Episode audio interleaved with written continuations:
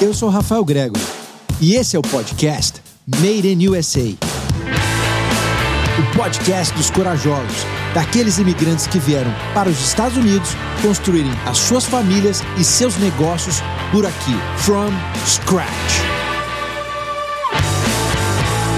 Pau na máquina! Estamos começando mais um episódio do podcast Made in USA. E o meu convidado de hoje trabalha com serviços de limusine. Ele é dono da Mundi Limos, uma empresa com uma frota de 60 limusines aqui nos Estados Unidos. Fernando Carlson, welcome to America. Seja bem-vindo. Muito obrigado, Rafael. Um prazer estar aqui contigo nessa sexta-feira de sol aqui em Miami. Vamos com tudo. Show de bola, Fernando. Obrigado por ter vindo aqui, cara. Prazer. Eu tô cheio de perguntas pra você já. Opa, tô cheio de respostas, espera. Tinha que ser irmão do Alessandro esse cara, né, cara? É Malandro pra caramba.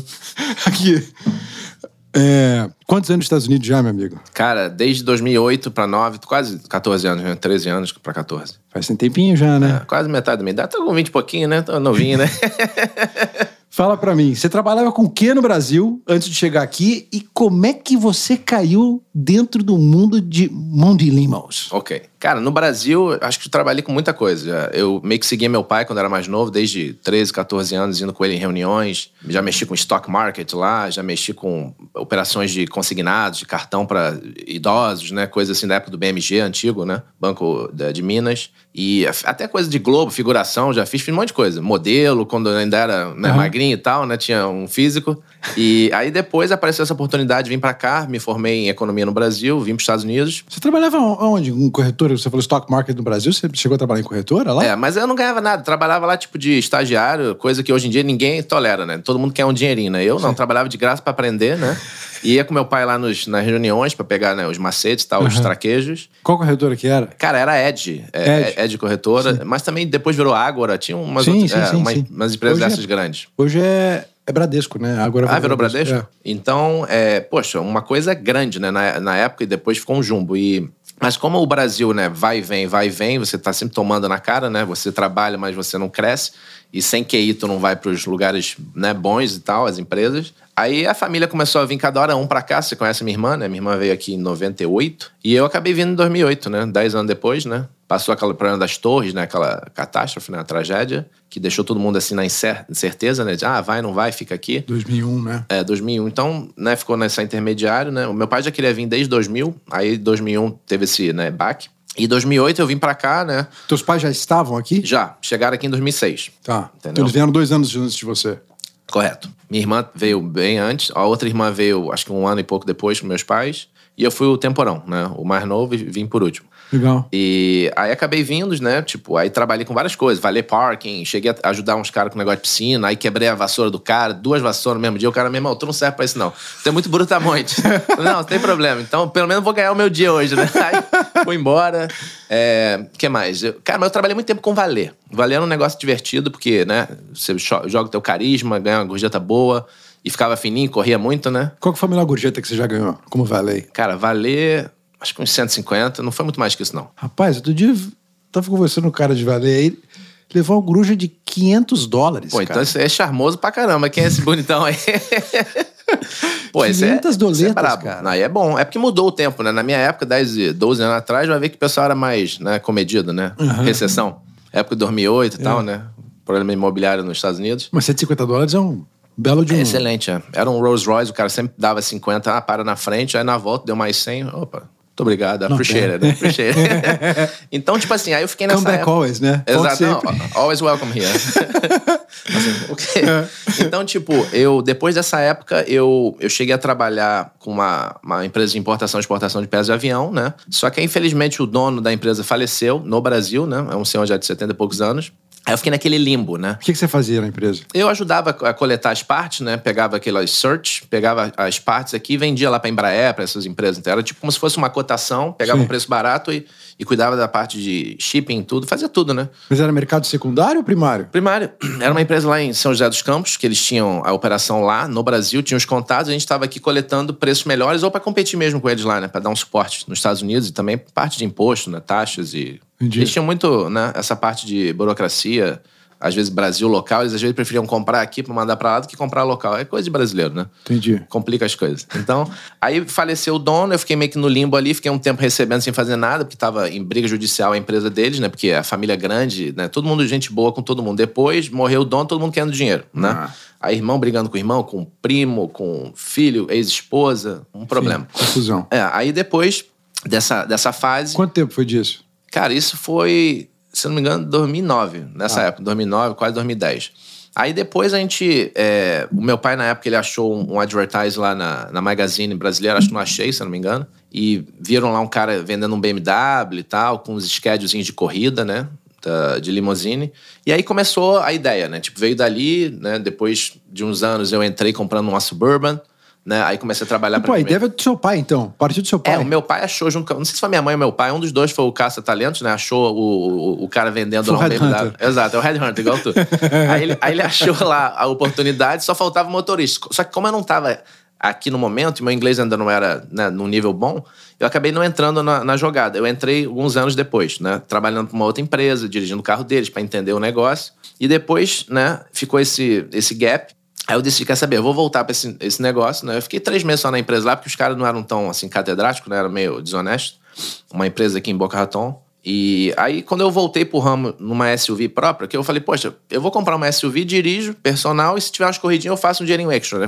Nesse tempo que eu tava com esse limbo, né? Que eu tava empregado, recebendo, sem nada pra fazer. Eu falei, cara, daqui a pouco essa empresa vai fechar, eu vou ser demitido, então eu preciso já ter um, um backup plan, né? Então eu peguei essa SUV, um ano e meio depois já tinha comprado mais três, quatro carros e tal. Eu falei, ah, cara, Você tinha 27 anos.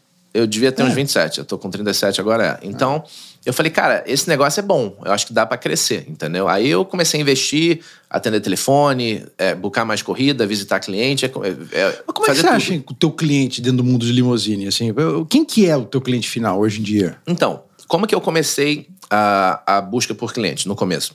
É, obviamente, você pode fazer um advertising no jornal, não sei o que, mas isso custa dinheiro. Aí o que, que eu pensei ao, ao invés? Eu visitei empresas de limo, que já eram catedráticas, empresas grandes, que tinham um volume a mais de corrida, que eles não conseguiam suportar in-house, né, na- com os carros próprios. Eu falei, ó, eu tenho aqui um carro novo, cheguei lá bem vestido, tenho um iPad, eu tenho um seguro alto, nananã, então eu posso representar a empresa de vocês perante seus clientes quando vocês tiverem um overflow. Então foi assim que eu comecei. E com essas empresinhas assim, locais aqui, eu comecei a ter muita é, corrida.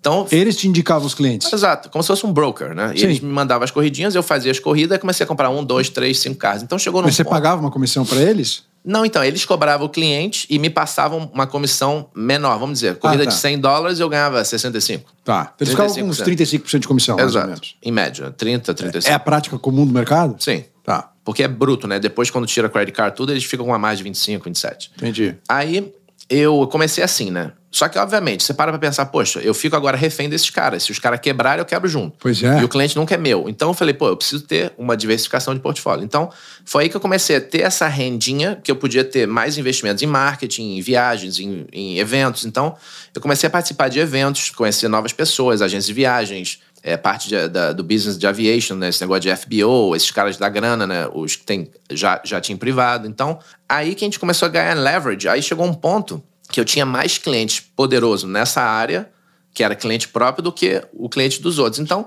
eu nunca virei as costas para as outras empresas. Claro, porque, primeiro, que me ajudaram a crescer, segundo, que ainda era um volume que me agradava. Que fazia eu escalar a minha frota, né?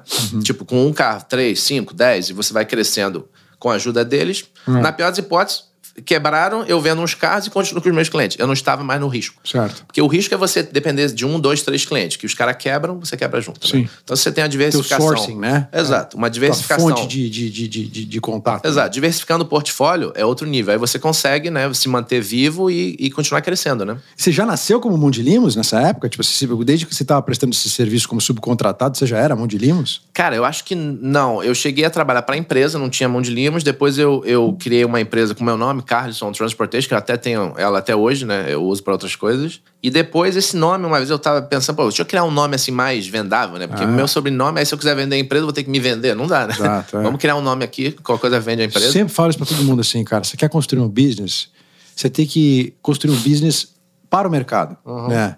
Ela não pode, não pode ser um business que depende de você. né? Exato. Então, você, Fernando Carlson Limousine. Imagina. Porra, como é eu que eu vou ter que morrer isso? com esse nome, né? Pois é, né? Então, principalmente na área de prestação de serviço, né, cara? Assim, a melhor Total. coisa que você faz é, é já dar um- uma cara pro business, um, né? Sim. Daquela roupagem para que você possa repassar ela adiante, né? Sim. E ganhar dinheiro vendendo, né? E o cara, e o cara que te, ou a cara que comprar dá continuidade no negócio. Não, e né? outra coisa, no- nos Estados Unidos, às vezes você vem com aquela mentalidade brasileira, ah, vou, vou botar um nome aqui, sei lá, é, tipo Mundi. Mundi é um nome que para a gente é fácil de pronunciar. Sim. Mas o gringo, quando o cara fala, uh, Mundi, ou how you say your name, o cara às vezes não consegue, sacou? Então, até hoje eu tenho que ficar educando os caras. Se eu soubesse disso lá atrás, Sério? é, eu teria criado um outro nome, né? Brian Limousine, né? Eu Não acho sei. ir tão fácil, cara. Nossa. Você sabe que o, o nome da minha empresa é Word of Mouth Boutique, né? Fantástico. É, Se eles não também- souberem falar, eles são ignorantes, né? Não, mas o duro é, eu vendo como Womb Group, né? Ok. Cara, Womb significa também útero, né? Sim, exato. Então, pô, Os caras falam, hã? o que, que, que é isso? Esse cara é ginecologista? Pois é. Mal sabe que sou headhunter. Então, Exato. é verdade, cara. Você tem que saber escolher muito bem o nome Sim. da tua empresa desde o começo. Agora, você falou, você começou a comprar em outras limusines logo, logo em seguida, pô. Sim. Porque eu senti a oportunidade, eu tava já. Eu dirigia, né? E vamos dizer, eu recebia ligações enquanto eu tava dirigindo e eu senti que era inconveniente. Então eu falei, poxa, deixa eu sair fora da direção, vou deixar um driver e eu atendo os telefones para eu crescer a clientela para eu poder distribuir mais corridas. Então foi assim que foi o pulo do gato. Eu, eu tive que sair da direção. Porque tem muita gente que até hoje fala, oh, eu gosto de ser o driver, ou o cliente só gosta de mim. Paciência. Você tem que educar o cliente, criar um procedimento pro teu chofer fazer a mesma coisa que você faz. Mas tem cliente que só você atende? Hoje em dia, não, jamais. Já tô há mais de seis anos sem dirigir ninguém. Fantástico. Porque era difícil no começo. Hoje em dia, a gente troca muita mensagem. Eles mandam pra mim a mensagem em vez de pro meu escritório. Entendi. Normal. Mas isso não, não incomoda. Porque o incomoda é a gente sair de uma situação que você tá ali produzindo mais, você tem que parar tudo, né? É. E ter que ir lá dirigir pra fazer uma corridinha de 100, 200, que hoje em dia não tem como mais. Ah. Obviamente, tem, tem um evento, talvez pra você pular num carro imediato aqui, porque alguém atrasou, furou um pneu, com o maior prazer. Mas não é a prioridade. A Entendi. prioridade tem que ser gestão da empresa, entendeu? Lógico. Senão não anda. E aí, como é que foi contratar teu primeiro chofer? Pô, fantástico, né? Eu lembro, difícil? lembro dos caras até hoje. Não, então, eu anunciei no mesmo, achei o SA, peguei uns brazuca lá, tinha- fiquei com uma equipe de três brasileiros. Sério? Aí depois fui pegando os gringos, né, de acordo, né, fazendo propaganda mais em Craigslist. Mas o carro era teu. É, era meu. Entendi. O cara vinha na, na minha casa, não tinha nem escritório, parava o carro lá, dava a chave, o cara pss, vai lá, volta depois e devolve o carro. Ou às vezes chegava a ter confiança com as pessoas, o cara ficava com o carro dele, o carro nosso na casa dele, produzindo, tinha o, o GPS, né, pra você checar onde tá o carro, pro cara não, né, não ser negligente, sair no meio da noite fazer uma corrida sem você saber, né? Porque aí Sim. não, não faz sentido, né? E foi assim que a gente foi crescendo. Hoje em dia a gente já tem um escritório aqui já há anos em Deerfield, é, com um parking lot gigante, que bota todos os carros lá. E ainda tem drivers que a gente deixa os caras ficarem com o carro. Por questão de confiança, né? E praticidade. Sim. É mais fácil, né? Pô, o cara tem que buscar alguém, sei lá, em Miami. O cara Exato. mora ali, porra, em Doral, fica mais fácil pro cara Exato. também poder sair, né? Exato. Entendi. Agora, cara, de 3 pra 60 limousines, cara. Sim. Como que você fez isso? É, é cara de pau, né? É abusado, folgado, né? Porque não foi comprando cash, obviamente. Senão, não estaria aqui, né? Hoje. Porque não gera tanto retorno financeiro assim para você ter margem de poder aquisitivo. Então, o que que a gente teve que fazer? Usar os bancos. Financiar carro, né? Financiar o que pôde, né? E Chegou num ponto que não financia mais, ah, tem um dinheirinho, vamos comprar cash. Aí você vai diversificando, entendeu? Entendi. Parte comprada à vista, outra parte financiada. Da tua frota de 60, quantos são financiados, quantos são pagos? Cara, é, uns 25 pagos. Pagos. E o resto é financiado. Por que também? Isso é outra coisa importante. A nossa frota a gente troca a cada dois, três anos. Então, é muito difícil você estar sempre com caixa para você comprar um carro por 100 e depois depreciar e vender por 70 ou 60 e você ter sempre essa margem, entendeu? Então, você está sempre pegando aquele, eh, não lucro, mas o, o, o retorno dele, investindo num outro e devendo a diferença, entendeu? Entendi. Você está sempre upside down, né? Então, porque é muita milha que roda e tal. É isso que eu te falar. Três anos você mete quantas Ah, 80, 100, dependendo. Se for um carro que vai pra Palm Beach, Miami, Orlando, aí ferrou. Mas um carro local em Miami roda 25 mil milhas por ano no máximo. Varia, né? Por causa da distância. Entendi. Entendeu? É. E não pode deixar passar de três anos. Tem que, você tem que girar. É, primeiro porque o carro começa a quebrar, você vai ter mais custo, o carro vai ficar parado, você né, perde dos dois lados. Terceiro, que o cliente eh, tem sempre razão, ele gosta de coisa de alto nível. Você tem que estar sempre com um carro, modelo novo, aquela. Mudou a lanterninha, alguém já olha na rua, ó, aquele é o novo, né? É sério mesmo, É. cara. O cliente se preocupa. É. Mas acho que tem muito a ver com o teu público que você Sim, atende, né? sim, com certeza. O público daqui. Agora, você vai em Las Vegas, na nossa operação em Vegas, tem, tem carro lá, um Hummer 2006. E o pessoal olha e acha maravilhoso. Se bota um Hummer desse aqui, o pessoal fala, que lixo é esse? Sério? Juro por Deus, é. É tipo assim, o pessoal de Miami é pique, eles querem a Escalade 2022. Você manda uma Escalade 2021, que a lanterna é antiga, poxa, por favor, você pode mandar a próxima vez aquele carro novo lá que você tem? Você acredita? Que isso, é. cara? Mas quem que é, tipo, o teu cliente final? É, é, são pessoas... Celebridade, gente, é, bilionários que tem aviões, entendeu? Ou agências de viagem de alto gabarito que representam essas pessoas que mandam né, os contatos e a gente tem que servi-los. Só que a gente não serve só em Miami, Las Vegas, a gente serve no mundo inteiro. Hoje em dia a nossa operação, os nossos contatos são mundiais. Você fala, ah, eu quero uma pessoa no Uruguai, eu tenho um operador lá, eu quero Colômbia. Você tem, tipo, parceiros locais. Exato. Porque a gente vem há anos viajando, conhecendo essas garagens, fazendo contratos, tudo oficial, entendeu? Porque o cara não pode vacilar contigo que ele tem um contratinho. Nunca vai chegar um dia, ah, não, o drive não foi. Não, não pode, entendeu? Mas quando que você começou a entrar para esse mundo de celebridade, bilionário? Acho que foi uma coisa assim de é igual que você falou, word of mouth. Né? Você vai indo, Sim. pessoas vão te indicando, você vai crescendo, aí o agente fala, ah, aquela empresa é séria, eles são, como você falou, boutique. Por mais que a gente está crescendo, a gente sempre tem um tratamento exclusivo, né, personalizado. Então, a gente cresce a quantidade de carro, a gente tem que crescer a quantidade de dispatchers reservations também. Por quê?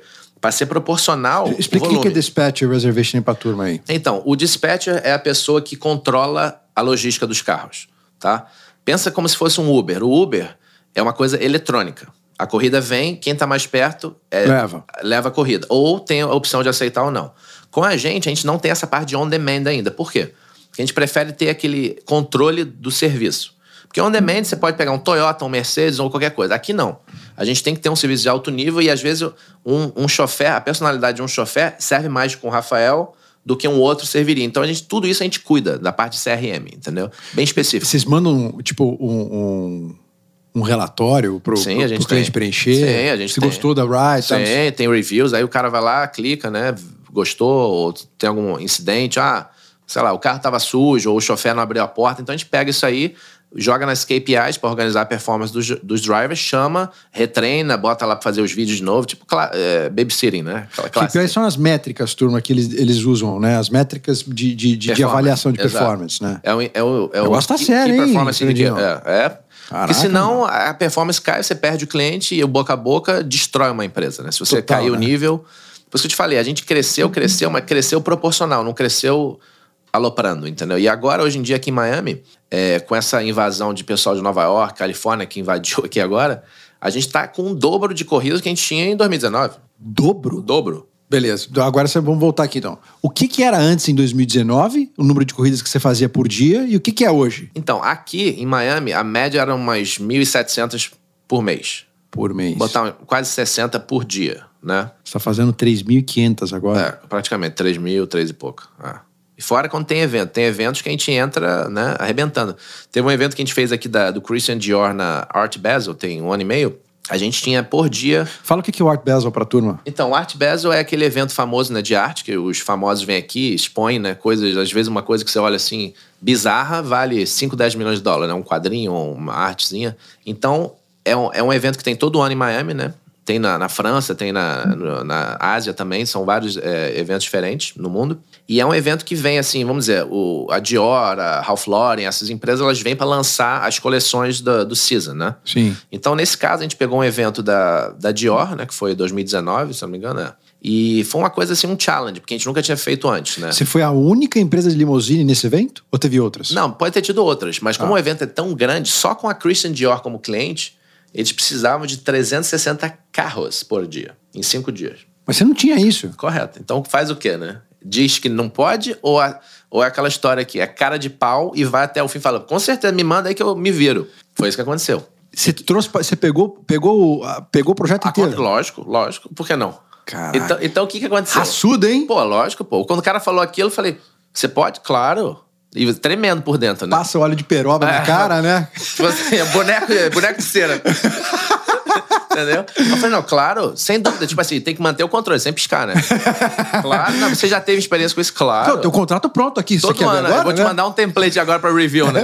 Então, Deixa eu cortar, o último era 500, esse é 360, exato, né? Peraí. Exato. Então, o que que aconteceu? Aí, tipo assim, deu certo, beleza. Aí foi aquela parte contratual e tal. O contrato foi executado que ainda estava naquele vai e vem, que era incerteza, sabe quantos dias antes do evento? 45 dias. Aí eu te pergunto, como que você vai levantar 300 carros, carros, porque corridas você pode fazer com 60 carros, Sim. cada um faz 5. né? Sim. Agora imagina 360 carros.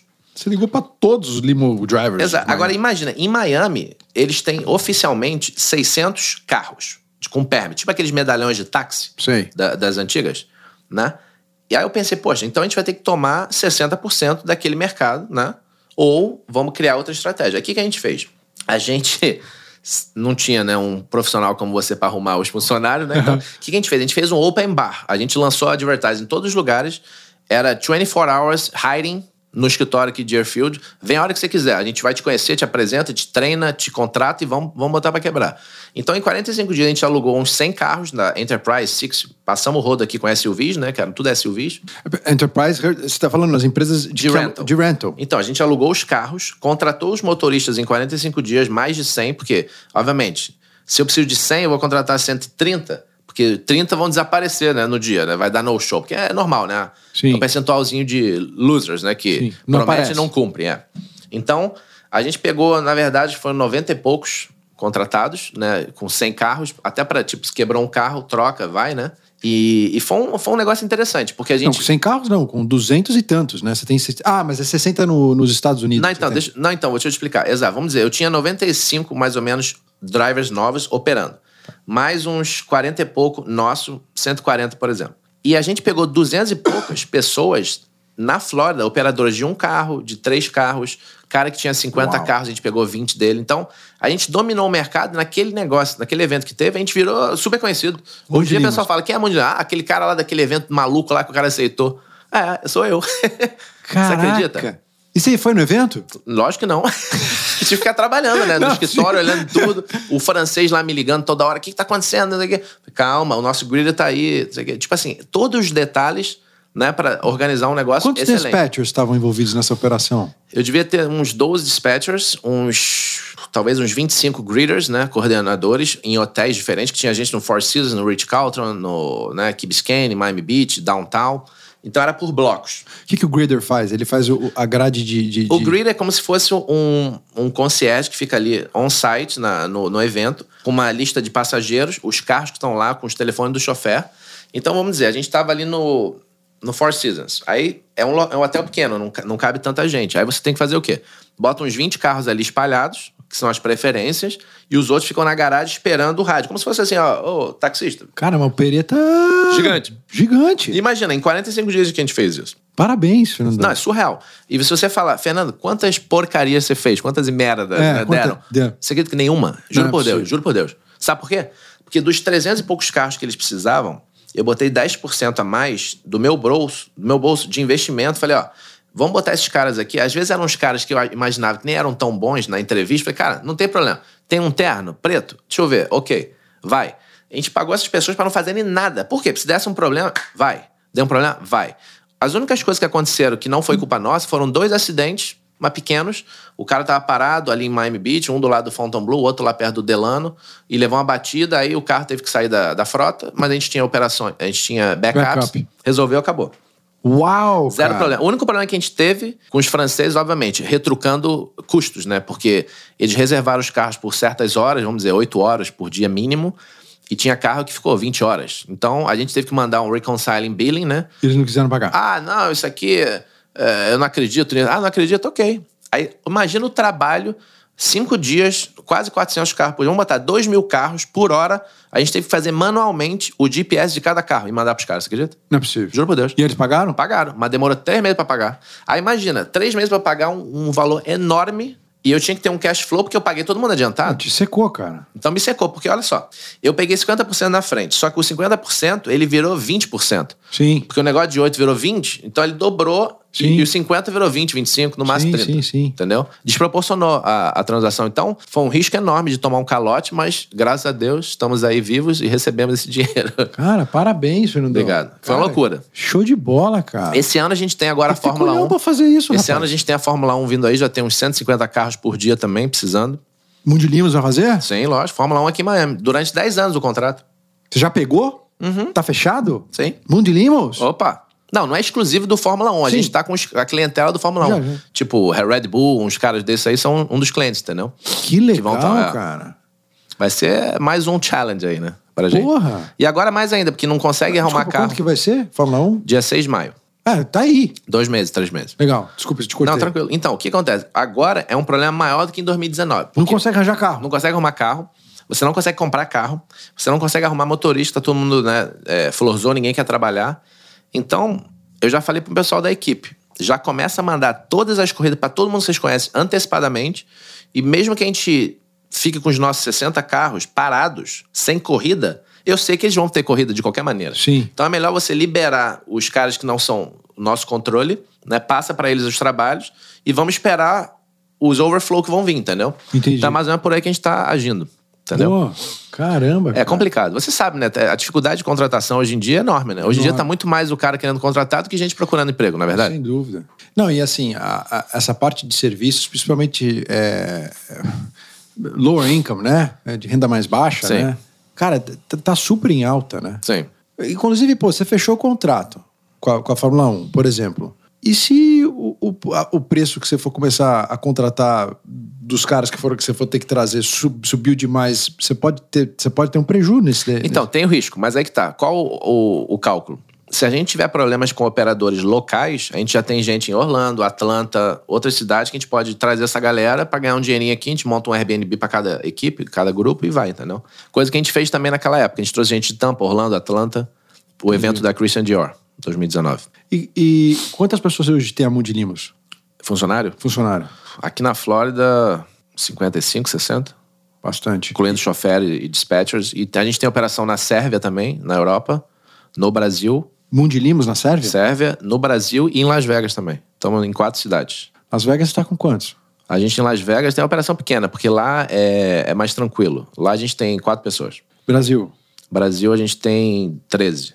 Sérvia? Mas eu tô falando de gente do escritório. Sim, sim, sim. Sérvia 12. Drivers tem números, né? Por que Sérvia, Fernando? Aí que tá o pulo do gato. A Sérvia é um, é um país que tá na Europa, numa região interessante, né, logisticamente falando. Só que é um país, é, eu não vou te dizer, é, não, é- não chega a ser pequeno, mas é um país que o, o custo de vida é barato, os funcionários ganham pouco e são de qualidade.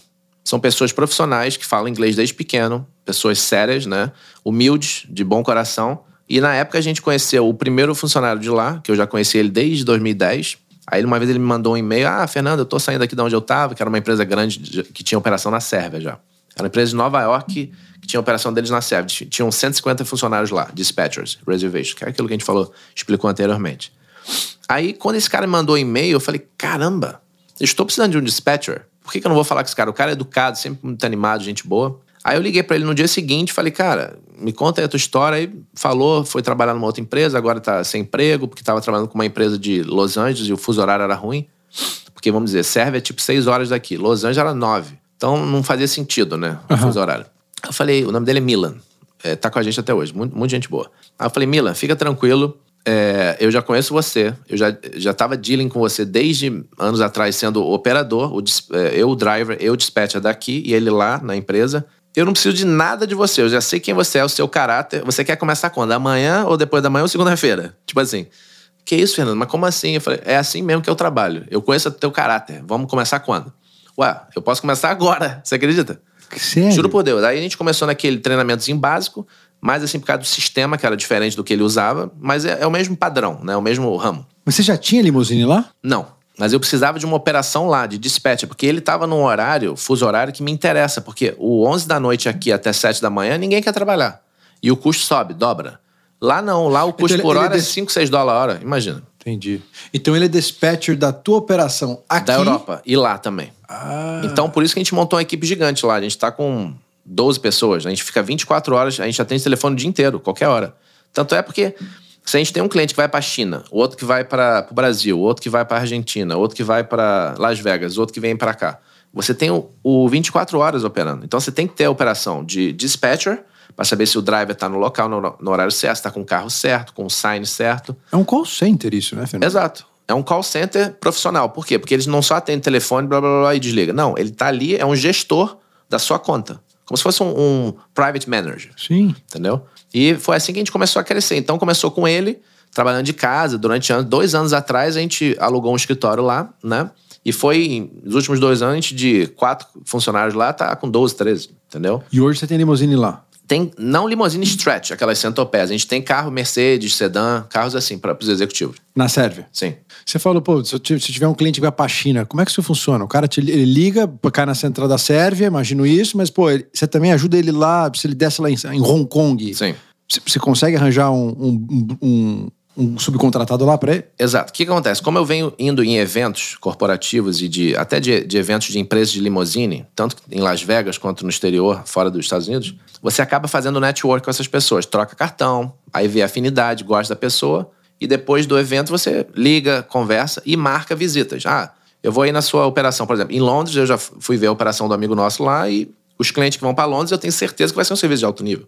Porque eu tenho contato com ele, né? A confiança. Então, Cara, é um serviço de concierge que você Exato. tem, cara. O pessoal fala, ah, é, é broker. Não, broker é uma empresa tipo Uber que ele não faz nada. Ele, ele investiu em marketing, investiu em tecnologia e passa para os drivers. Ele não, ele não tem certeza da qualidade, ele não vai lá ver se o cara existe. Tanto é que de vez em quando aparecem uns criminosos aí fazendo besteira, né? Sim. Coisa que limousine não existe, entendeu? Então, nesse caso, a gente faz exatamente isso. A gente faz um, uma filtragem, uma Não, triagem. passar um pente fino, né? Pente fino. com- com- Porque, por exemplo, eu tenho a opção de contratar 100 pessoas diferentes na China. Por que que eu vou contratar aqueles dois ou três como opções? Porque são pessoas de alto nível que têm a sinergia de pensamento, procedimento, ele bate. Se não bater, a gente fala, ó, você se interessa em fazer isso, isso, isso, que é o que a gente faz em todas as cidades do mundo? Te interessa ser o nosso parceiro, nosso affiliate? Ok, sim, então, vambora. Entendeu? Entendi. Isso acontece toda hora. A gente fez Co- Copa do Mundo no Brasil, na Rússia, vários eventos grandes assim, em países que.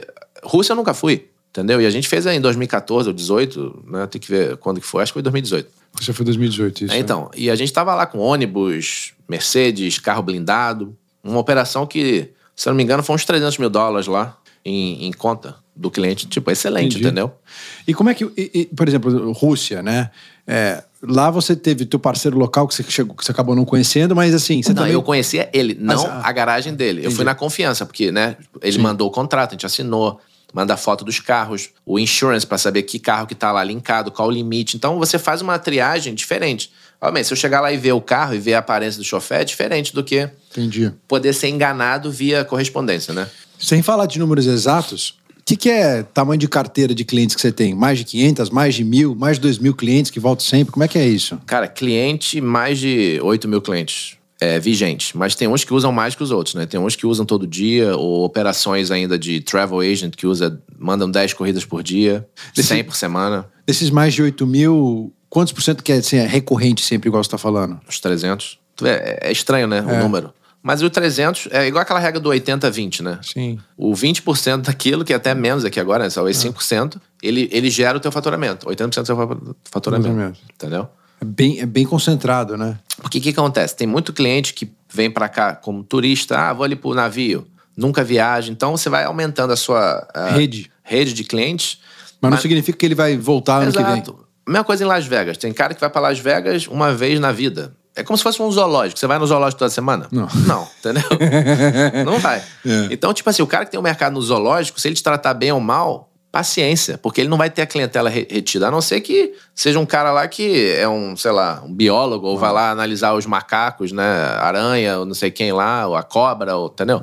Se não, qual, qual o intuito? Nenhum, entendeu? Nesse ponto, Miami é um, é um baita ponto estratégico, Exato. né, cara? Por isso que a gente tenta focar muito no ramo corporativo. Pessoal da grana que viaja quinta, eh, segunda, volta quinta, viaja segunda, volta sexta. E fica com a família fim de semana, entendeu? Então, mas desses mais de 8 mil clientes que você tem, o que, que é corporativo, o que, que é pessoa física? Quantos por cento? Cara, poxa, aí que tá. A gente. Porque é um, é um ponto interessante essa pergunta. Por quê? Porque desde o Covid, uns dois anos pra cá, o corporativo caiu muito. Então a gente começou, pixe, ou a gente vai quebrar a empresa ou vamos mudar a nossa mentalidade. A gente começou a comprar mais stretch limos, pensar mais em festinha, retail, coisas de fim de semana, até coisa de so- tomar um sorvetinho com as crianças, a gente começou a divulgar, né? Então, se for, se for Tomar um sorvetinho com as crianças? é, vamos dizer, a, a família tá lá sem fazer nada, a gente começou a divulgar umas promoções. Ah, vem aqui na limousine, vamos fazer um ice cream day com as crianças. Aí as famílias iam com as mães, entendeu? Cara, tem isso? Ah, tem. Nunca pensei em fazer isso. Ah, bacana, né? O cara fazer isso? Não, paga por hora ali, junta as famílias todas, vai sair 30 conta por pessoa, talvez. Legal. Até menos, mais três horinhas por aí brincando, entendeu? Então, eu vou- se eu falar pra você qual o percentual, eu vou estar mentindo, porque eu não tenho de cabeça. Mas o que, que eu imagino? Eu imagino que a gente devia ser 90% corporativo antes, e agora tá tipo 60-40. 60 corporativo, 40 essa clientela que usa assim para lazer e coisas assim, entendeu?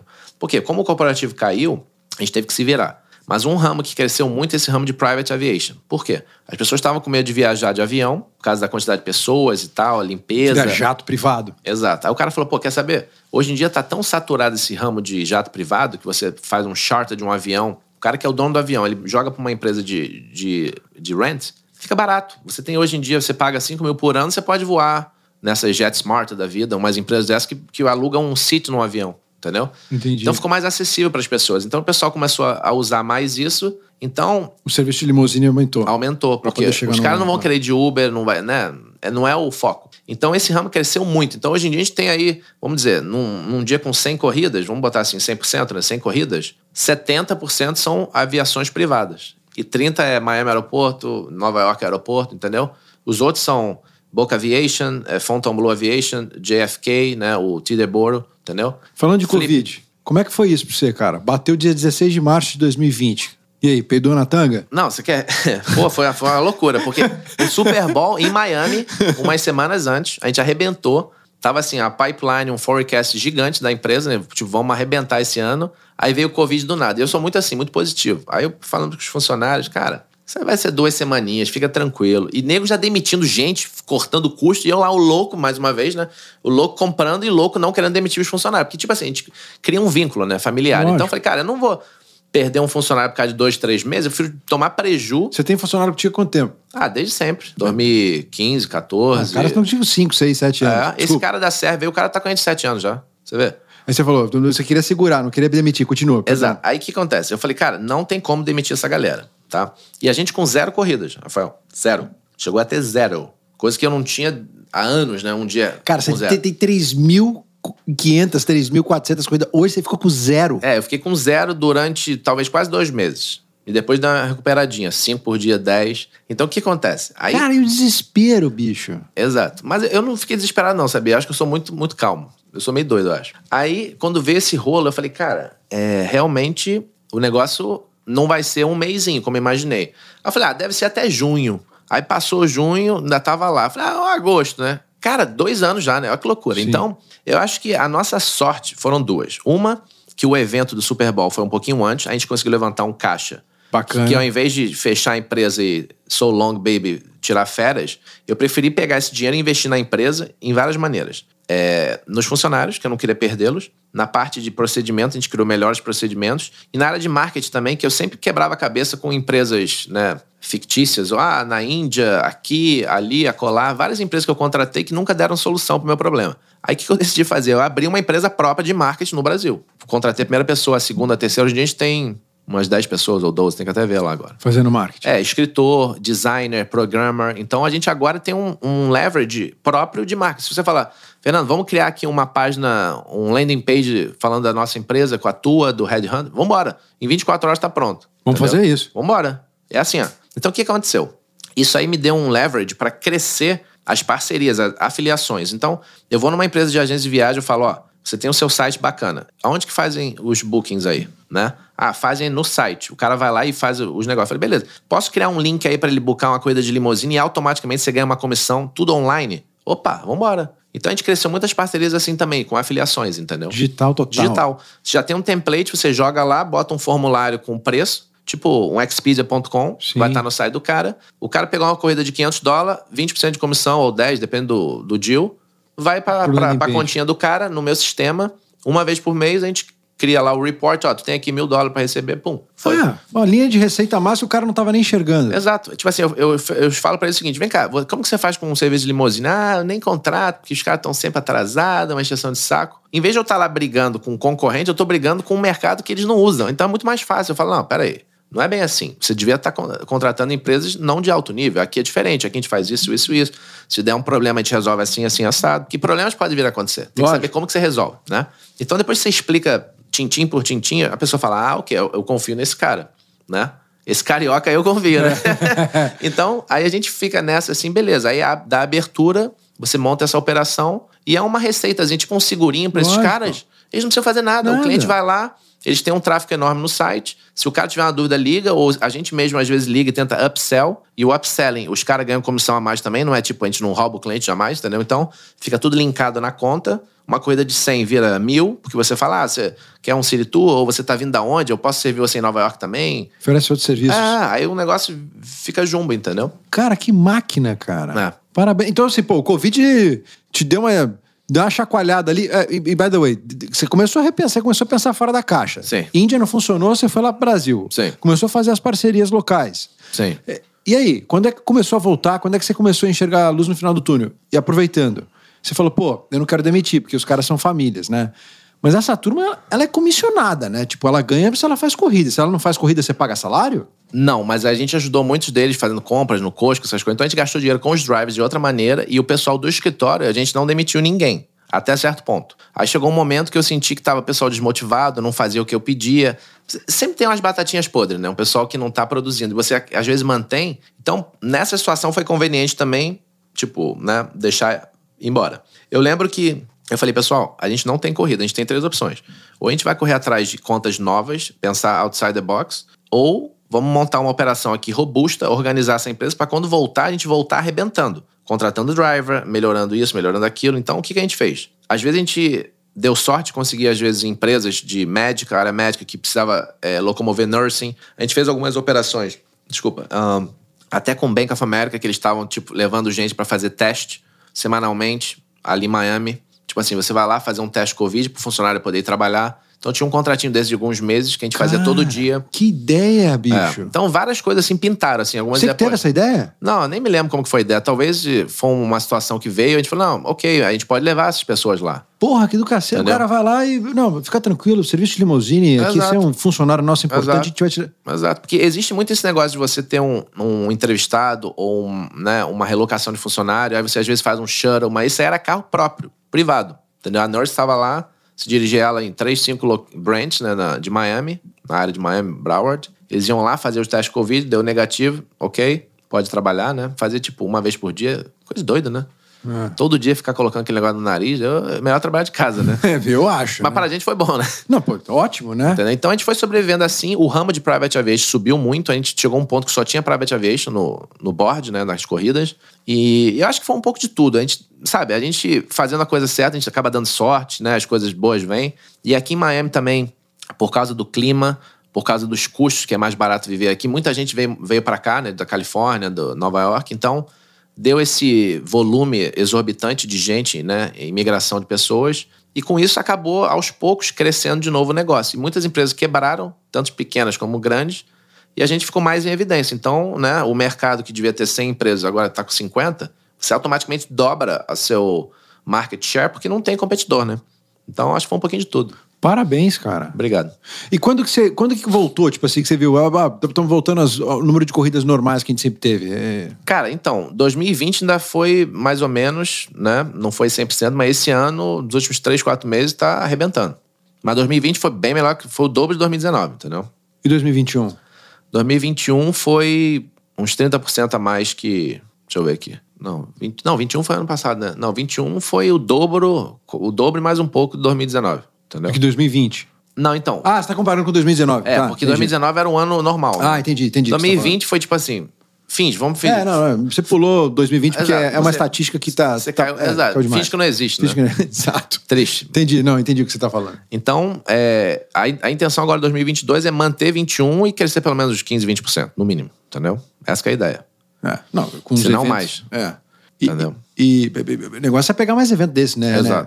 E você falando negócio de evento é interessante, porque a gente, nesse prazo dos últimos seis meses, a gente criou um, uma, um departamento só de eventos também. Por quê?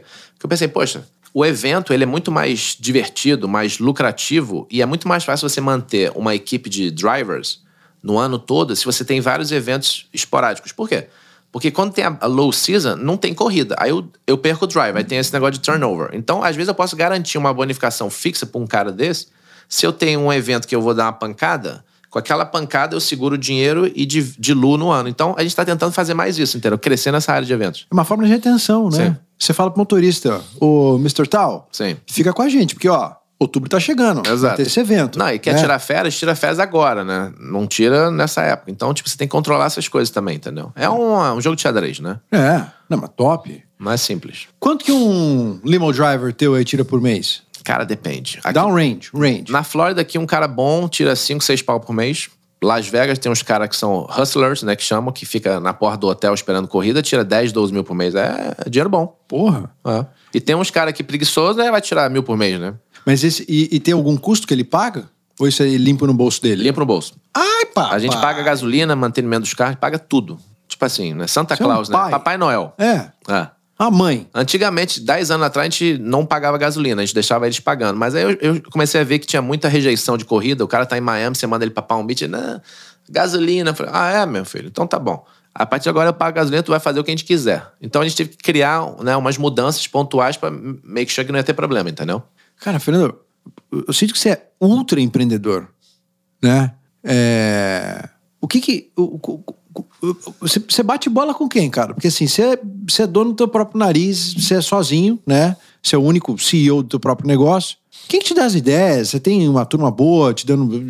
Como é, como é, como é- com quem que você troca informação pra você Boa pensar pergunta. fora da caixa? Cara, eu acho que o maior mentor é meu pai, sempre foi, né? Desde pequeno eu seguia ele, ia nas reuniões, né? Aquilo que eu te falei, trabalhava sem ganhar nada, mais pra aprender, nunca Mas o que, tive que teu essa... pai fazia? Ele cuidava dessa área de, de estoques, fazia área financeira, né? Porque ele trabalhou anos em bancos também, mercado de né, emprestar dinheiro, importação, exportação, muito, muito, muitos negócios diferentes, né? Porque era um. Quando você trabalha em banco, você acaba aprendendo várias áreas, né? Então ele saiu do banco e começou a trabalhar autônomo, né? E fazer várias coisas. Então, eu acho que. O Fernando Sênior te dá O ideia. Fernando Cine me deu sempre ideias e continua dando até hoje. Obviamente, tem umas que a gente escuta, outras que não, né? E, mas eu sou muito agressivo, entendeu? É, acho que quem é muito comedido não cresce. Se você não tiver risco, você não, não tem benefício, entendeu? Então, como eu te falei desde sempre, naquela época eu tinha um carro, eu do nada comprei três, eu não tinha cliente para aqueles três, eu tava relying nas outras empresas. Mas eu sabia que o meu gut estava certo. Então eu falei, não, eu vou fazer porque eu sei que vai dar certo. E o último caso, vende o carro. Que, que mal tem, né? É. Ou seja, intuição. Exato. Eu sempre trabalhei muito com intuição. E, tipo assim, eu sempre gostei também de ter contas e despesas altas, porque eu produzo o dobro. Eu não gosto de ter coisas confortáveis. Ah, tudo quitado, tudo. Não, eu gosto de, de risco. Eu gosto de. Sair da zona de choque, conforto. Sair da zona de conforto, 100%. Você falar pra mim, pô, Fernando, vamos investir nesse negócio aqui e tal, vambora. Eu confio em você. O projeto a gente se vira. A gente bota pra quebrar. Quiser vender picolé ali no, no Snow lá, a gente vai vender picolé, entendeu? Juro. 100%. Então, o meu pai me ajudou muito. Obviamente, depois acho que foi um pouco de experiência própria, batendo a cabeça, quebrando a cabeça com coisas, porque eu nunca fui treinado para administrar uma empresa. Por mais que fiz faculdade disso, né? Mas na faculdade é uma coisa, na prática você toma tapa na cara toda hora, né? Então, eu acho que foi um pouco da, da vivência, né? De você ir aos poucos errando, acertando. Esse ramo também de ir para reuniões, convenções, você acaba pegando pessoas mais velhas que estão nesse ramo antes. Você escuta a história, faz umas perguntinhas, então você fala, ah, ok, então. Aí você começa a ver uma empresa que começou assim, tá aqui, a outra que chegou lá. Por que, que essa aqui não chegou lá? Ah, porque não tem ambição, ou não quer trabalhar, ou é preguiçoso. Então você vai meio que tentando se encaixar onde é a sua característica, entendeu? E a minha característica sempre foi, tipo, eu vou crescer essa empresa, eu quero deixar uma legacy aqui, e eu sempre falo com os funcionários nossos. O Milan, por exemplo. Ele, a gente brinca, eu falo, Milan, você daqui a pouco tem que ter filho e vai deixando seu filho crescer, porque o dia que você aposentar, tu vai botar teu filho no teu lugar. Esse que é o objetivo. É. Eu não quero vender essa empresa. Eu já tive oferta aqui para vender e valorizar. Eu falei, não, não vou vender. Vender para quê? Essa empresa é, é nossa, é da equipe, entendeu? Então a gente quer crescer esse negócio é, de uma maneira que seja uma empresa super conhecida mundialmente um dia, por que não? Esse é o tamanho do seu sonho. 100%. 100%. Maior que a América, então. Oh, é. Mundo inteiro, global. Caraca, velho. É, pô. Porque a gente já opera global. Vai fazer IPO? O meu pai sempre brinca, vamos fazer? Eu falei, ah, quem sabe, né? Mas não tem faturamento suficiente ainda. Mas Sim. chegar num ponto que tenha. Tanto é que não- eu não conheço nenhuma empresa de limo que tenha IPO. Eu não conheço. Porque são faturamentos pequenos, não é assim um negócio de bilhão, entendeu? É. Então, mas quem sabe, né? Se você escalar a um ponto que vira bilhão, né? Com a tecnologia ajudando hoje em dia, carros andando sozinhos, sem motorista, aí você consegue escalar. Porra. Você não tem o risco de não ter a mão de obra. Você compra o carro e lança no mercado, pode ser que em 5, 10 anos comece a ter um monte de empresa aí, né? Lógico. No mercado. E você já pensou em comprar competidor teu? Já, mas o problema do competidor é o seguinte: ele, ele às vezes, ele tá num mercado igual o seu. Por que que você vai gastar dinheiro comprando É o competidor se você pode simplesmente atacar a mesma ah, fração de cliente, né? Se for em mercados diferentes, vamos dizer, em Las Vegas a gente fez isso. A gente tá com uma operação em Las Vegas, a gente comprou uma empresa lá, em vez de começar do zero. Porque aí você já tem um- uma clientela própria e depois você vai escalando a venda de acordo com o tua, né, seu crescimento. Mas o que, que você está comprando? Você está comprando carteira? Carteira, a empresa também, os carros, tudo junto, o pacote todo. Carteira de clientes, os carros e o acesso aos, aos drivers. Correto. E os dispatchers. Exato. A marca, imediatamente você já faz o rebrand, vira Mundi Limons. Sim e não, porque o nome é interessante. Então, o que, que a gente pensou fazer? A gente vai aos poucos é, levantar aquele nome, porque tava, não está com muito acesso online, não tem, tipo, muita. Digital Exato. presence. Então a gente quer aumentar a digital presence dessa empresa e depois colocar a Mundi como um DBA, Doing Business As, né? Tipo um nome fantasia. Não, não, não nome fantasia. Como que fala em português? DBA? É o. Doing business as, tá É, falando? é. É, é o nome fantasia. É nome fantasia. É. Então vamos dizer que a Mundi depois vai ser empresa de luxo corporativo e a outra fica só de party. Bota os stretch limos lá, que seja antigo ou não. Porque como nossa mentalidade é sempre ter carros novos, a gente não precisa trocar todos os carros lá para os novos. A gente simplesmente cria duas vertentes. Uma de festa e a outra dos executivos, entendeu? Então, um, um faturamento que está X, a gente pode botar X, 3, 3X, fo- 4X rápido. Por quê? Porque é um mercado que eles não usam. Eles não oferecem serviço worldwide, eles não oferecem serviço eh, na, nos Estados Unidos. O cara buca uma limusine, o cara não oferece nenhum serviço de aeroporto. Ah, você tá vindo no aeroporto? Quando? Sabe, não tem o traquejo. Então, um negócio que faz, sei lá, um milhão, pode fazer 3, 4, 5 milhões. Entendeu? É um mercado que tá ali de bobeira. Só precisa dar um, um clique. O que, que você não gosta a respeito do seu trabalho? O que, que eu não gosto é. hum, quando dá um problema e a gente tem que ficar se justificando coisas injustificáveis, né? Qual foi o maior problema que você já teve? Cara, o meu problema maior que eu já tive ah, foi um driver que a gente sempre confiou, um cara bom, que ele, né, tá há anos com a gente, faleceu o irmão dele, começou a ter uns problemas, assim, particulares. E foi uma coisa assim, eu- hoje em dia a gente ri, né? Acho que eu ri até na época, né? Porque eu- é o que eu te falo, eu não gosto de ficar negativo. Eu rio pra criar solução pro problema. Mas foi um problema estranho. Ele foi fazer uma corrida num aeroporto privado e levou o cachorro dele, você acredita? Um pitbull, junto com ele, você acredita? Puta que Eu nunca vi isso na minha vida. Nunca ouvi no ramo, em fofoca, em reunião. No, no banco do passageiro? É, tranquilo, um pitbull só, né? Tranquilo, não é um chihuahua, né? Um pitbull. Não. Aí você entra lá, tá o pitbull te olhando assim. Não, mas no Hello, banco de trás? Welcome on board. Eu não sei se ele tava na frente ou atrás. Like, welcome on board, I'm your concierge. você acredita? Com gravatinha? É gravatinha de borboleta, né? Não, juro, a gente tem um GPS com câmera. Então a gente depois tirou a câmera, puxou o report, a gente viu o cidadão lá, né? O cachorrinho, coitado. E não tem culpa, né? Ele foi invited, né? Não, então, não, cara. Você não, tá mas você tinha que sacanagem. ver. É, aí o operador me ligou, Fernando, eu tenho um negócio aqui pra te falar bem estranho. O seu chofer apareceu com um cachorro dentro. Aí eu falei, como assim um cachorro? Era do seu cliente? Não. Era do seu driver. Eu falei, pô, tá de brincadeira. Cara, aí quando a gente foi fazer a investigação, obviamente, tem sempre um motivo, mas um motivo né, negligente. Ele, ele falou que estava tendo um problema no condomínio e que ameaçaram que iam matar o cachorro dele se deixasse o cachorro lá, porque não era permitido cachorro.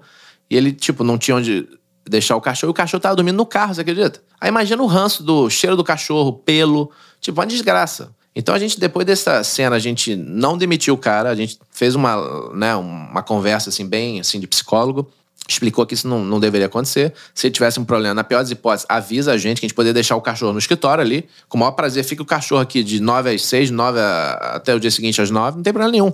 A gente é dog friendly, pet friendly. O que não pode é botar um cachorro num cliente. Imagina, isso foi uma coisa surreal. Que doideira, cara. Isso é uma coisa surreal. Eu já vi várias histórias bizarras, né? Mas essa foi, acho que, a pior. E aí, imagina eu, né, conversando com o cliente, tendo que me justificar o injustificável, pedindo desculpa. Falei, escuta, é, realmente foi negligência da nossa parte, eu não tiro a minha responsabilidade, porque a gente deveria ter visto, né, que o driver tinha um cachorro, mas depois eu puxei a câmera pra, tipo, pra ver por que que o dispatcher não viu. O cachorrinho tava ali, assim, com a cabecinha lá embaixo, escondidinho, no banco de trás. Como que você ia ver um, um cachorrinho ali? Não tem como, entendeu?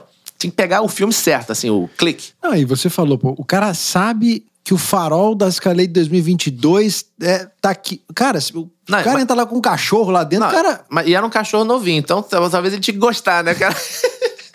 não, foi loucura. Aí depois dessa eu falei, caraca, acho que eu não, não vi nada mais anormal que isso na minha vida. Então, eu acho que a parte pior é, por exemplo, que a gente cria procedimento, a gente treina as pessoas, a gente tenta fazer um serviço de excelência. E quando dá um probleminha desse, ou um drive tá chegando atrasado porque tem um trânsito, ou um voo adiantou, o cliente atrasou, isso me deixa meio tenso. Eu não gosto desse negócio. Ah, no ramo de limousine é 3, 4% de deviation. Não, aqui é zero. Se der um problema, não tem que ter problema. Vamos resolver o que aconteceu para não acontecer de novo. Então, a gente, aos poucos, a gente chega a um ponto que a gente tem quase 0% de problemas. O problema seria o quê? Às vezes um driver chega e a gravata pode estar desarrumada, ou às vezes, é, não sei, ele pode estar num bag de claim 25, o cliente sai no security, mesmo sabendo que ele tinha que estar no bag de claim, para encontrar o driver e pega um táxi, não liga para ninguém. Então, tipo assim, são incidentes que acontecem que a gente tem que reportar e tentar entender o que aconteceu, mas não é falha nossa, porque o cliente sabia onde que o driver estava. Entendeu? Então já teve várias situações assim que já descobrimos cliente que estava com amante,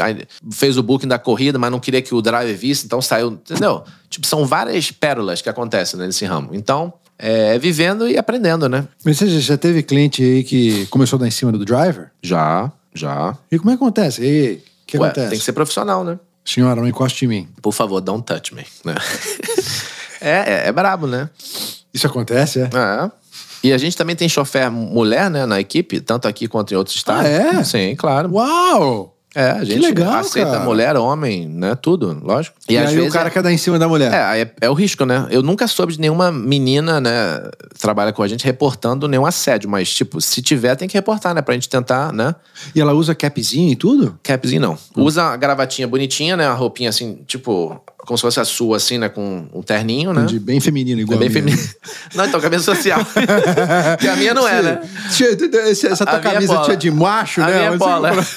então, tipo assim, bem assim, arrumadinha, porque é assim que o chofé fica. Uma camisa branca, igual a tua até aqui, né? É super profissional, né? Como se fosse um smoking, mas sem a gravata borboleta. Símbolozinho da Mundi Limos. A gente não tem logo. Por que, que a gente não tem logo? Porque como a gente representa, às vezes, outras marcas, a gente prefere não ter branding para não, não ter conflito de interesse. Lealdade, né? Aos clientes. Mas é interessante ter uns, uns brands. Isso aqui é mais a gente tirou pros funcionários e tal, né? E...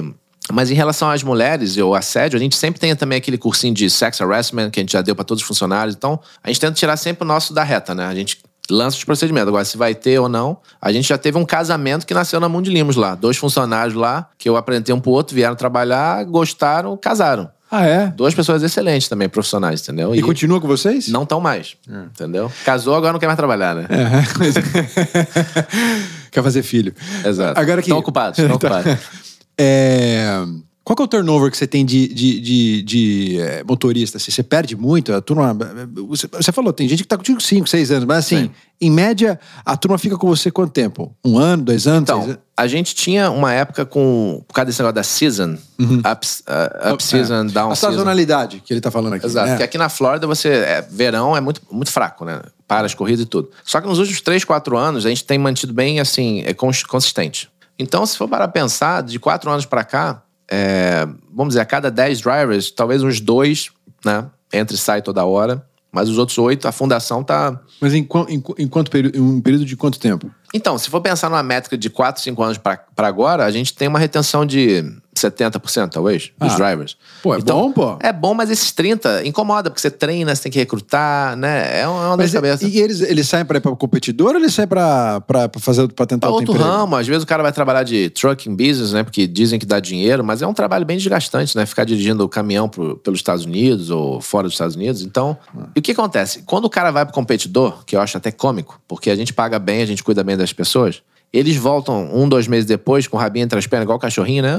É, eu estava tirando umas férias e tal. Cara, a gente sabe onde você estava, as notícias correm. Aí volta um funcionário muito melhor. Por quê? Porque ele sabe o que ele tinha de bom, ele, ele né, levou uma chicotada lá do outro dono e viu que a gente né, trata os caras como humanos, né? Sempre muito bem, e eles voltam melhores. Até, às vezes até interessante. Vai fazer um estágio aí com o concorrente e volta É. depois, né? É. Então, a gente, retenção hoje em dia, a gente tem uma fundação grande, né? Vamos dizer, um- um- uma equipe base, né? Que já está com a gente há uns cinco anos ou mais. E tem a rotação, tem uns que são part-timers que trabalham duas, três vezes por semana. Então, quando tem evento, a gente chama, eles estão sempre vindo. A gente nunca teve problema com ninguém saindo brigado, sabe? Quando a pessoa sai, eu falo, cara, vamos fazer uma entrevista de saída, vamos? O que, que aconteceu? Por que, que você está saindo? Ah, não tô ganhando bem, ou não tô tendo tempo com a minha família. Beleza, a gente anota tudo e começa a tentar ver uma maneira de lapidar isso por evitar o futuro, entendeu? Lógico. Problemas. KPIs. KPI. Métricas. Eles trabalham em média quantas horas por dia, essa turma? Cara, trabalha muito. Começa que horas e termina que hora? Tem gente que trabalha mais de 12 horas por dia, 5, 6 vezes por semana. Tem Então, cara não, é, lá não que. é que você ganha 5, 6 pau fácil, né? Exato. É, tem o que- cara rala. Então, tipo assim, o. Por exemplo, tem um chofer aí, o Javier. O Javier fala: eu não preciso de day off. Me dá day off quando não tiver muita corrida. Beleza. O cara ganha aí fortuna, 7, 8 pau, entendeu? Fora a gorjeta que a gente não vê, né? Gorjetinha tip aí que os caras dão. Você falou em 500 dólares lá. Teve drive aqui que no, no evento Super Bowl ganhou 5 mil dólares de tip, imagina. 5 pau. Numa corridinha de 3 dias com o cara. 5 mil dólares. Cash. Cash. No taxable, né? O cara, o cara arrancou o que? Um calhamaço assim do bolso? Cara, eu não tava lá não, mas se bobear foi assim, né? 5 pau, cara. Que loucura, né? Eu nunca ganhei gorjeta alta assim, né? Próxima vez eu abro mais a roupinha assim. eu ganhava gorjeta no máximo 500 dólares que eu ganhei. O cara ganhou 5 pau. Eu fiquei em choque. Eu falei, cara, não conta pra ninguém. Fica quieto. Não conta pra ninguém, porque senão o nego vai querer que se dirigir o teu cliente, que agora fidelizou o cara. É Fica na aí. tua. Eu sempre tento ajudar eles pra eles não, né, não É. perderem a fidelidade. Falei, cara, uau. Porque tem uns caras que de vez em quando falam, não, esse cliente aí sempre me manda. Falei, por quê? O cara é bom de tip, né? O É. cara. Ah, às vezes, falei, às vezes não, eu sei que É, é, sei, porque outros drives já me falaram. entendeu? Pessoal malandra, né? Às vezes o cara, tipo assim, ah, eu, eu tô de folga hoje. Aí tu liga pra ele, ó, o cara tem um request aqui do Rafael. Ah, o Rafael, lá de Boca Raton? Opa, Rafael é bom de tip, vou lá fazer a corridinha rapidinho, É. entendeu? Aí estimula. Isso é interessante. Às vezes a gente até brinca com os caras, ó, tem um request pra você aqui. Às vezes não tem re- request nenhum, entendeu? Só manda pro cara ficar empolgado, achando que vai ser um, né? É jogadinha de dispatcher, né? Pra convencer driver. Rola muito. Você você tá construindo esse business para algum dia se aposentar e voltar pro Brasil ou, ou você quer ficar por aqui mesmo? Cara, eu sempre brinco sobre o Brasil, porque eu tenho um vídeo lá que eu tinha 16 anos de idade que eu falei que ia mu- mudar para os Estados Unidos, não tinha nem intenção ainda de vir. Falando que ia vir, ganhar dinheiro, me legalizar, aprender inglês. Ia voltar pro Brasil e casar com uma mineira, você acredita? Ah, é? Porque a gente ia muito pra Minas, lá, pra São Lourenço, com a minha galera lá, meus amigos, né? As Carnaval. Mineiras são boas de casamento. São boas de casamento, né? Perigosas. Então, Porra. a gente. Eu tenho esse vídeo lá com os caras até hoje, que a gente brincando, ah, qual que você vai querer do futuro? Cada um falando, eu falei isso. E, cara, eu tô aqui. Vou pra terra do tio Sam. Exato. Aí viemos pra cá explorar, né? essa- esse país maravilhoso, com essa bandeira linda aqui. E então, interesse de voltar pro Brasil, não tenho. Porque minha família tá toda aqui, o meu negócio tá aqui. Agora, obviamente, é, ir pra lá, dar uma relaxada, voltar, ainda mais com dólar alto assim, né? Tipo, vale a pena, né? É, sim. Dar uma curtida, ter investimento lá, ter um apartamento, por que não, né? Falando de investimentos, você investe em quê? Fora do- da, da Mundi Limos? Então, eu tento não investir muito fora, porque o investimento aqui, ele gera um retorno alto. Você compra um carro, você ganha muito mais do que investir num imóvel né, e dar um, um percentualzinho de, de rent, essas coisas. Eu tenho investimento com cripto, estoque, né, eu diversifico um pouco, até pedra de prata eu comprei na época da pandemia, porque escutei um cara falando que esse negócio ia disparar. Eu falei, quer saber, eu vou pegar uns pedregulhos desse aí. aí comprei umas pedrinhas dessa aí, né? Tá lá na tua casa? Tá lá na minha casa. Cuidado, só quebrar a parede lá, né? E então, é... mas não é muito dinheiro também, não. Só, só pra brincar, assim. Eu falei, pô, quem sabe, né? Esse negócio não dispara. E. Mas você gosta mais de reinvestir no teu próprio negócio? Sim. Porque é onde, é onde eu tô controlando. É igual Lógico, jogador de pô. pôquer. Você joga contra você mesmo. Então, se você é bom, você sabe que você vai ter sucesso, né? Então, é, mas tem uns imóveis aí, né? Comprei imóvel no Brasil, aqui, tem Boynton Beach, tem um imóvel, Las Vegas, tô comprando uma semana, até coincidência, porque a gente tem a operação lá, toda hora ficando em hotel, não tem condição, né? E. Quando, você- você quando não- tem oportunidade, a gente vai e investe em alguma coisa assim. É, Mas você não tem perfil de quem gosta de comprar renda fixa, né? Ah, não, jamais, não. jamais. É, Eu tenho, mais, eu tenho mais medo de sair do que do estoque. É. Eu falo uma coisa, eu, pra mim dinheiro tem que andar. Pra cima ou pra baixo, mas ele tem que andar. Exato. Né? Ficar estagnado não dá. Se 6%, 5%, 4% ao ano. E sabe o que me assusta? Você ficar dois anos você poder encostar no dinheiro. Por isso que eu nunca gostei dessas jogadas aí. Eu tenho um amigo lá no Brasil que falou: Fernando, aqui tu tem um negócio que eu consigo. Deixa eu lembrar, talvez uns 9% ao ano, garantido dois anos. Eu pensei, pô, bota um milhão, fica com 200 mil na, na saída. Mas, pô, e se tu precisar desse um milhão pra pagar uma conta, alguma coisa? preso. Tá preso. A não ser que você tenha muito, né, que você queira É. deslocar o capital, é diversificação. Liquidez senão, baixa. É, senão não vale a pena. Porque para pra pensar, se você pega um carrinho aqui, 50 mil dólares, e eu consigo tirar. Tudo bem, eu não tô nem considerando que esse carro um dia vai valer 20, né? Sim. Por causa das milhas e tal. Mas vamos dizer que ele fica estéreo ali, em dois anos você vende por 40, perdeu 10. Então dilui dá 400 por mês, né? Vamos dizer que é, você tira ali, sei lá, 1.500 dólares por mês líquido naquele carro. São 18 mil por ano. Num carro de 50, mesmo perdendo 10 daqui a dois, três anos. Tipo, é um lucro muito maior do que um investimento desse, né? De Sim. baixo risco. E na pior das hipóteses, você vende o carro, como eu te falei, quer o capital de volta, vende o carro, bota dinheiro no bolso, entendeu? Não é um mau negócio. Eu acho que você investir no teu negócio, como você faz aí nas suas coisas, é o ideal, porque é você que está gerenciando, né? E o pessoal sempre brinca, ah, seguro de vida, seguro de aposentadoria. Cara, o que, que esses caras fazem com o teu dinheiro? Para pra pensar. Eles vão investir nesses títulos, vão diversificar com imóveis, empreendimento. Então, por que que você não pode botar o teu mesmo dinheiro nos teus imóveis, nas tuas coisas, né? É. Melhor você fazer sozinho. Eu Concordo sempre. Ficar na onda do governo aí, depois quebra uma empresa dessa, uma seguradora, e aí? Vai chorar pra quem? Pra titia que não vai, né? É. Então, Você já acompanhou alguma vez a, o modelo da Localiza lá no Brasil? No- no- Não é limousine, mas assim, você já olhou alguma vez o, o, os resultados da Localiza? Já aluguei carro com eles, mas o que, que qual a ideia? Que não, eles não, não, eu tô te perguntando mais porque, assim, você, tem uma cabeça muito de re- retorno, né? Tipo, Sim. é difícil você pegar um cara que opera. A minha sensação é que, assim, você caiu nesse negócio porque um dia você foi chofer. Sim. Se você nunca tivesse sido chofer, você Estaria- jamais teria entrado Estaria em outro negócio. com certeza. E uma vez eu ouvi, eu ouvi dizer isso, assim, de um amigo meu, ele falou assim, ele falou assim, cara, tem muito dinheiro interessante em negócios que a gente não tem nem ideia, Sim. né? O cara que vende gelo, essas coisas. Sim. Broker de gelo pra é, frota de iate aqui em Uau. Miami. É, as Você coisas vê. que você... Como o cara descobriu isso? Porque um dia o cara foi chefe de cozinha e ele viu que, cara... Ou tipo, limpou um barco, já muita Exato, brasileiro limpava exato, barco aqui é. antigamente. Eu, eu tenho a sensação que, pô, você caiu nesse business por acaso. Sim. E hoje em dia você é um operador desse negócio, né? Sim. E a Localiza tem a cabeça igual a tua, né? Assim, que o que eu sei do business também é assim, eles alugam o carro, tem uma hora certa de vender, eles, eles ganham, inclusive, Na revenda. na revenda, Fantástico. entendeu? É por isso que eu perguntei se você chegou a analisar, porque é assim que eu, eu mais ou menos vejo você. E você deve estar ganhando dinheiro na revenda do teu carro agora também, né? Com certeza. Por exemplo, tem carro aí que até eu tava com um lease de um Porsche aí, Panameira, eu ia devolver, ganhei nove pau. Ai, papai. Eu falei, não vou devolver pro lease, não. Eu falei, deixa eu dar uma cotadinha aqui. Fui lá na Mercedes, o cara falou, eu te pago 73, devia 64, sei lá, um negócio assim. Você acredita? Ganhei nove pau. Nove pau. Ah. É, uma loucura o que tá acontecendo, Ah. né? Não tem chip pra poder produzir carro? exato. Eu peguei uns BMWs agora aqui pra gente trocar a frota daqui, 6, é, 7, série 7. Aquela parte que você carrega o celular no painel, não, não carrega. Aí eu falei, "Ué, como assim, meu querido? O que aconteceu aqui? Não, não tem o chip. O dia que tiver, a gente te manda e instala. Você acredita? Agora tá saindo carro que daqui a pouco não vai ter nem direção hidráulica e vida elétrica, né? Espero que não, né? Vou voltar pra época do dinossauro aí. É, não, mas é, é- tá assim, né? Tá, tá loucura. O mercado tá shorteado, tá short em carro, tem Sim. pouco carro, né? Não, você não tem carro, você não tem é, peça, você não tem mecânico, você não tem funcionário, tá, tá uma desgraça. Mas você também tá sendo prejudicado na compra, né? Sim. Por exemplo, uma escalete que eu pagava 75, ela custa 150 agora. É, pois é, então os nove contos que você ganhou no teu Porsche, Panameira, é só não comprar nenhum carro, né? É. Fica quietinho. que é o que você não vai fazer pelo que Exato. conhecendo Esse que é o problema. Exato. A gente tenta, né? Eu tô com três carros vindo essa semana aí, Navigators. Por quê? Porque eu não consigo Suburbans, não consigo Escalade. Quando consegue, tá 130, 140, 150. Falei, poxa. Aí consegui umas Navigators por 84,500 cada carro. 84 mil dólares. Então não tá desproporcional, porque esse carro custava 70 e pouco antes. Então Tá. a gente fez um good deal. E só consegui três. Queria oito, não consegue. Pra tentar renovar a frota, entendeu? Sim. Então o que, que eu tô fazendo? Eu tenho alguns 2019 que eu tô segurando ainda. E o resto tudo 2022. Então os 19, a gente vai tentar trocar agora depois da Fórmula 1, que a gente vai precisar de todos os carros, óbvio, né? Então a gente tenta fazer esse flip aí depois de maio aí, né? No meio do ano. É. E, e o delay pra comprar carro novo tá grande? Sim. Total, né? Por exemplo, Sprinter Van. Dá um exemplo. O Amazon dominou o mercado, tomou tudo. Começou com as Mercedes, foi para Dodge, Ford. Explica o que é o Sprinter Van aí, porque acho que a turma do Brasil não sabe. Então, o Sprinter Van são aquelas vans de.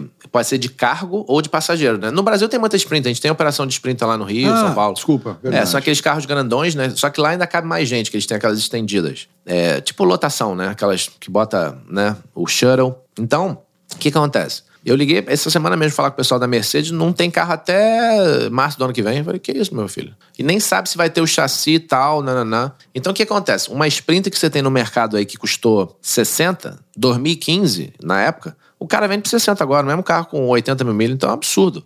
Eu tenho dois carros aí antigos, 2017, Sprinters. Eu pensei, poxa, eu posso vender um carro desse por 70, 80, porque são carros mais elaborados dentro. Tem banco de couro, TV, não é uma Sprinter básica. Então aqueles ali eu paguei 100 na época. Aham. Então, por exemplo, eu posso vender um carro desse por 80, já tive o lucro em 3 anos, 4 anos, pô, barbada. Só que, como que eu vou replace ele? Então, se eu tiver que pagar mais 50 para trocar ele, é como se eu tivesse na época antiga, pagando 50 no novo. Então, né? É. É estranho a tomada de decisão. Então, o problema é que o cliente exige carro novo. Então, você tem que estar sempre trocando, tomando esse preju, né? Aí, o que acontece? Você toma preju aqui, você tem que subir o preço. Isso é uma coisa que a gente vem fazendo nos últimos um ano e meio. E o cliente tá aceitando bem? Ah, tem que aceitar, né? Se ele não aceitar, o outro aceita. A gente tá busy pra caramba, né? Entendeu? tem jeito. É. E teve um cara um dia desse que me ligou aí, meu irmão, subiu aí 30% do preço. Uma empresa que usa a gente desde 2013, uma empresa de limo.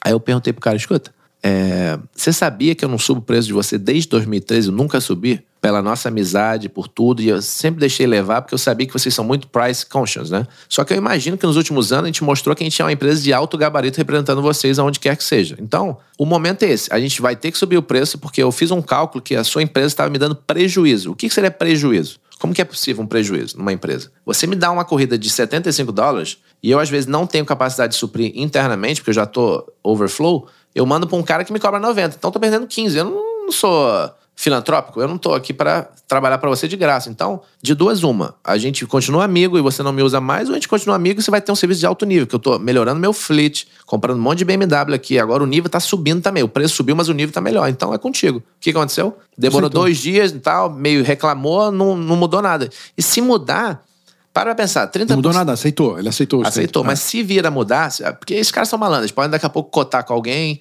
usa, se ferra, volta. O que já aconteceu com outras empresas. Então, o que, que vai acontecer? Se você para pensar, 30% é uma diferença boa. Então, o cara te dava 10 mil por mês, se ele começar a te dar 7, esse 7 seria, sei lá, 5 antes, ou 5,5. Poxa, você tá, você tá ganhando mais e você tá tendo lucro. Então, eu prefiro que pouca gente me dê business, diversificação, com um valor alto, que eu me mantenha sustentável. Senão, vou ficar trabalhando de graça pra esses caras. Não dá. Espetáculo. Os caras lá do Paquistão, lá, tudo se achando mais esperto que os brasileiros. Não pode, né? Aqui não vai levar. É, não, pô, cara, espetáculo, Fernando. Seu Entendeu? mindset é muito parecido com o meu. Muito, muito. Como é que, fa- como é que a turma faz pra te encontrar? Fala pra eles. Então, é, me encontrar é difícil, porque eu tô aqui, tô em Las Vegas, tô na Sérvia, tô no Rio, tô em São Paulo. se tem um empresa- brazuca aí assistindo querendo trabalhar pra Mundi Limos. Ah, peraí. Antes disso, quantos por cento dos teus drivers são brazuca? Quantos por cento todos são outras, outras de Cara, outros países? brasileiro, talvez uns 15%. 15%? O resto é americano, porque a clientela é toda americana, né? É. Poucos brasileiros. Aqui eu tenho uns dois ou três brasileiros aqui na Flórida, são nossos clientes. Tá. Agências de viagem, sim, brasileiras, né? Aí são esporádicos, mas cliente corporativo próprio, poucos. Então, para a brasileirada que está aqui, né, nos Estados Unidos, né, vendo né, o podcast, é, pode entrar em contato. Depois a gente dá os e-mails, né? O meu e-mail Pode é, falar. é fernando, arroba, Fala mais no microfone aí, Fernando. Fernando. O meu e-mail é fernando, arroba mundilimas.com. O site é www.mundilimas.com.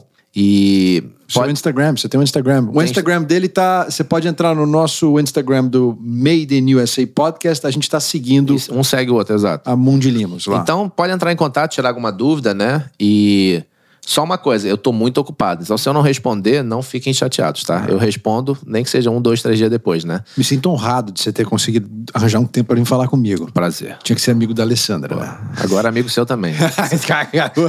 Então, tipo assim, é, a gente tá sempre aí né, na, na sintonia.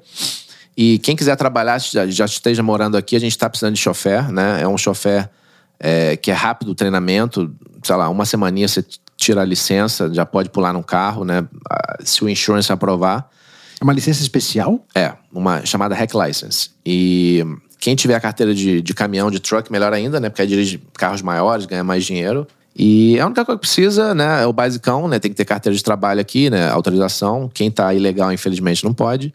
Ou quem tá com visto estudante, né? Tentando se legalizar também não pode, porque a gente é obrigado a assinar um I-9, que é um documento oficial da imigração, né? Então, é, vira e mexe tem uns candidatos excelentes, você fala, uau, esse cara seria um ótimo asset para a empresa, e não pode, infelizmente. Então, quem está nessa né, transição, pegando green card, ou pelo menos com social e autorização de trabalho, né, muito bem-vindo para a gente conversar. Até pode ser part-time, trabalha só fim de semana, se quiser, fazer um extra, né? Nota 10. E vambora, a gente tá aí para né, recepcioná-los. Turma, gostaram?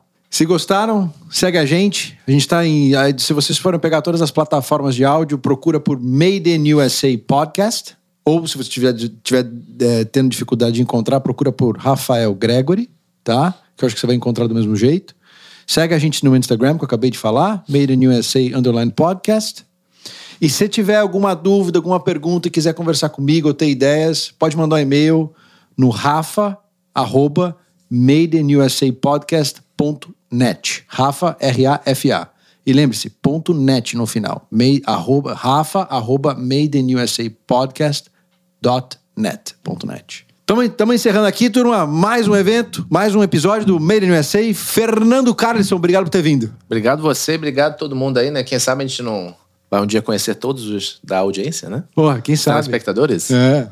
Por enquanto é pequenininha, daqui a pouco já não vai dar mais. Daqui a pouco aí vai- vai- a casa fica pequena, né? Quem sabe a Maravilha. gente pode ter o sucesso igual da Mundi Línguas. Opa, vambora. Querer é poder. Isso que Valeu, é importante. Obrigadão, Rafael, Obrigado, pela cara. oportunidade. Valeu. Tudo de bom. Uma produção, voz e conteúdo.